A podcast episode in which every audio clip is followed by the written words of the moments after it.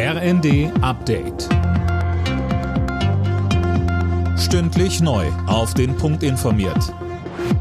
Ich bin Dirk Jostes. Guten Tag. Schon bald soll wieder Getreide aus der Ukraine über das Schwarze Meer abtransportiert werden können. Das sieht ein Abkommen vor, das Russland und die Ukraine heute unterzeichnen sollen. Sönke Röhling, das wurde zusammen mit der Türkei und den UN ausgehandelt.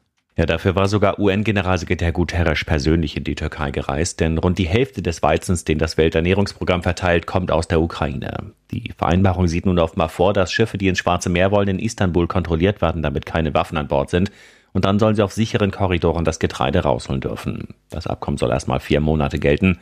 Ob das aber reicht, um überhaupt die Lagerbestände abzutransportieren, ist fraglich.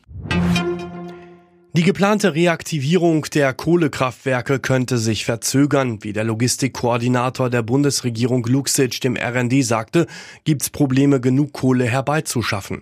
Der CDU-Bundestagsabgeordnete Thorsten Frei findet, dass die Ampelkoalition das früher hätte anpacken müssen. Er sagte in der ARD. Noch im Mai haben wir mehr Gas verstromt in Deutschland als im Mai des Vorjahres.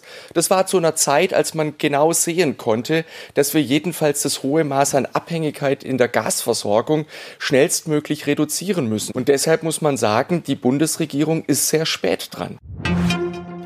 Rund eineinhalb Jahre nach der Erstürmung des US-Kapitols nimmt der Druck auf Ex-Präsident Trump zu.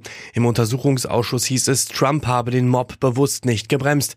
Das müsse Konsequenzen haben. Über strafrechtliche Schritte entscheidet das Justizministerium.